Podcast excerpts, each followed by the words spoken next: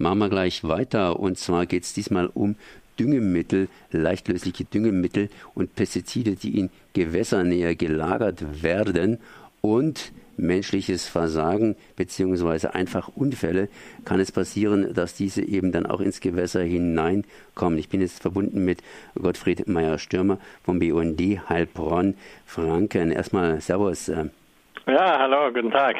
Da bin ich, glaube ich, an den richtigen geraten, weil Heilbronn nennt sich ja auch irgendwie Giftbronn. Das heißt, mit Giften kennt man sich in Heilbronn aus. Ähm, was hat es denn damit hinter sich, also beziehungsweise was ist der Hintergrund dieser Düngemittelgeschichte? Ich meine, wir sind ja in Deutschland, ab und zu passiert da ein bisschen was. Ist es tatsächlich so eine große Katastrophe, wenn da ein bisschen Düngemittel in das Wasser hineingerät? Immerhin die Bauern schicken ja auch Düngemittel auf ihre Felder raus und dann wachsen Pflanzen ganz gut an. Ja, aber die äh, Wirkung dieser Agrargifte, äh, leichtlösliche Dinge und Pestizide wird eben häufig unterschätzt, weil wenn man sie normalerweise anwendet, äh, hoch verdünnt aufs Feld ausbringt, dann äh, tut's nichts. Wenn äh, diese leichtlösliche Stickstoffdünger in Gewässer geraten, dann haben sie fatale Folgen. Als vor zwei Jahren die Mühle an der Jagd gebrannt hat äh, und mit dem Löschwasser der Dünger in die Jagd gelaufen ist, äh, sind die Fischbestände auf äh, einigen äh, Dutzend Kilometern äh, völlig abgestorben. Da gelangt Ammonium ins Wasser und das halten die Fische nicht aus. Sie bekommen verätzte Kiemen, die bekommen keine Luft mehr, treiben Kilo oben, da hat man tonnenweise tote Fische aus der Jagd gezogen. Kommt sowas häufiger vor, beziehungsweise wie kann sowas passieren?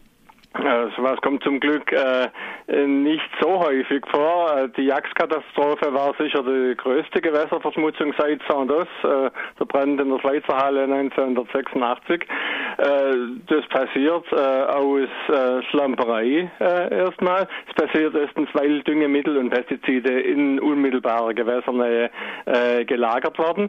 Und dann kommt dazu, dass diese Betriebe häufig nicht die äh, Löschwasserauffangvorrichtungen haben, die sie haben müssten.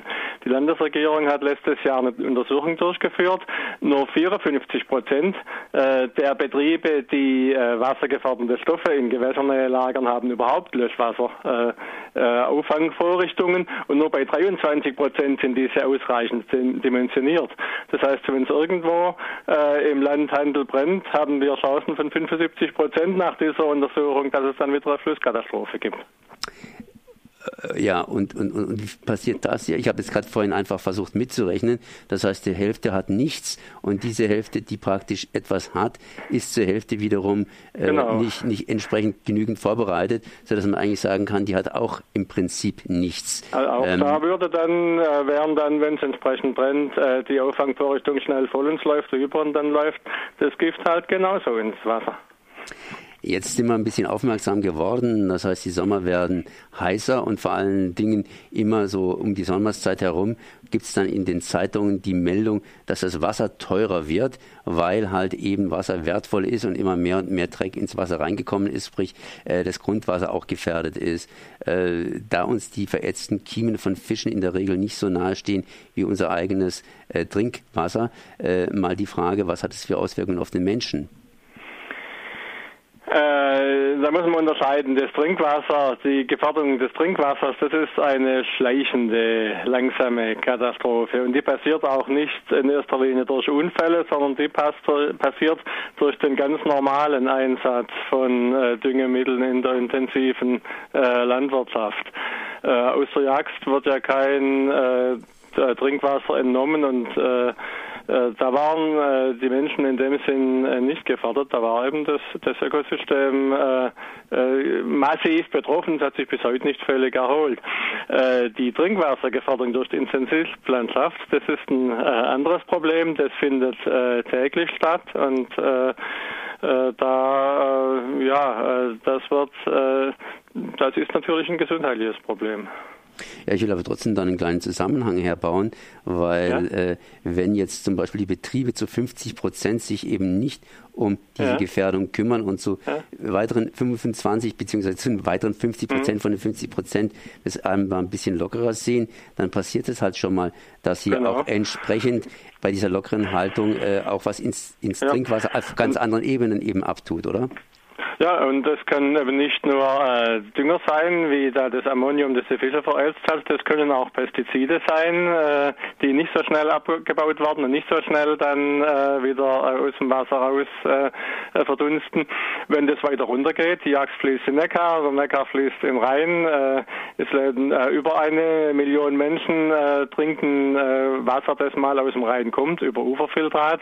Wenn man da äh, Pestizide zum Beispiel drin hat, dann ist das äh, nicht schön. Was hat sich eigentlich getan in den letzten zwei Jahren in dieser Richtung? Das heißt, greift man da etwas härter durch oder tut man zumindest neue Anlagen hier entsprechend stärker gesichert bauen und bei den alten nachrüsten? Also was immer noch fehlt, äh, ist äh, das Verbot, solche wassergefährdenden Stoffe überhaupt in direkter Gewässernähe zu lagern. Ich denke, das wäre die einzig konsequente Lösung. Was tatsächlich passiert ist an der Jagd, das sind äh, viele Maßnahmen, um die Gewässerstruktur zu verbessern. Man hat da Altarme angelegt und ausgebaut, äh, gebaggert, Kiesinseln angelegt, Wehre durchgängig gemacht. Das sind alles sehr schöne Sachen, aber die sind alle äh, vergebens, wenn es halt wieder so einen Unfall gibt. Deswegen ist äh, äh, fordern wir, dass äh, vorgebeugt wird und die konsequente Vorbeugung wäre ein Verbot der Lagerung äh, derartig giftiger Stoffe in Gewässernähe. Da muss man natürlich auch die Frage stellen, wie viel heißt giftige Stoffe, wenn ich jetzt zum Beispiel meinen Sack äh, Kunstdünger irgendwo in meinem ja, Landhütchen in der Nähe von einem Gewässer lagere, kann da nicht so viel passieren. Aber was ist jetzt da, oder sage ich mal ganz einfach, ne? aber was ist jetzt da gemeint mit nahe und was ist da gemeint mit, mit nicht lagern dürfen? Äh, wenn Sie da in die Vorschriften äh, reinschauen, äh, schon heute gibt es für viele Stoffe Vorschriften, bei denen einerseits die Menge und andererseits die Wassergefährdungsklasse eine Rolle spielt. Also ich kann größere Mengen von einem weniger giftigen Stoff oder weniger kleinere Mengen von einem giftigeren Stoff ähm, lagern, um eine gewisse bestimmte äh, Gefährdungsstufe zu kommen. Nur für Agrargifte gibt es da immer wieder mal Ausnahmen. Zum Beispiel sind in der äh, sogenannten Anlagenverordnung äh, Gülle, Silate, Siegersäfte und so weiter dann immer wieder ausgeschlossen. Die gelten als, da gelten weniger als strenge Vorschriften wie für Industriechemikalien. Und äh, das ist nicht sachgemäß, wie unter anderem diese Katastrophe gezeigt hat heißt es nichts anderes, als dass man diese, ich sag's mal, natürlichen Giftstoffe mit Gülle und ja. so weiter nicht so ernst nimmt? Oder wo sieht das äh, dran? Man nimmt allgemein Agrargifte nicht so ernst wie andere Industriegifte. Auch für äh, ein Beispiel im äh, Wasserhaushaltsgesetz ist der Umgang mit wassergefährdenden Stoffen äh, auf 10 Meter vom Gewässerrand äh, verboten. Äh, das gilt für alle wassergefährdenden Stoffe, außer für Dünger und Pestizide, da gilt nur das Fachrecht. Baden-Württemberg hat ja seit 2014 eine etwas bessere äh, Regelung. Bei uns ist wenigstens auf äh, 5 Meter äh, vom Gewässer jetzt neuerdings der Einsatz von Dünger und Pestiziden verboten. nur in Baden-Württemberg, in anderen Bundesländern nicht. Auch das, auch dagegen läuft der Bauernverband immer wieder mal Sturm. Auch da hat Minister Haug angekündigt, dass er das wieder rückgängig machen will. Also das zeigt auch, Agrargifte werden weniger ernst genommen wie andere wassergefährdende Chemikalien. Das heißt, äh, das soll praktisch äh, diese, diese fünf Meter nochmals reduziert werden, sodass man wieder weiter an entsprechenden also, Flussläufen? Ich, ich, denke, dass das derzeitige Umweltministerium da nicht mitmachen wird und Wasserrecht äh, residiert nun mal im Umweltministerium. Der Landwirtschaftsminister hat angekündigt, dass er das wieder rückgängig machen will. Tja.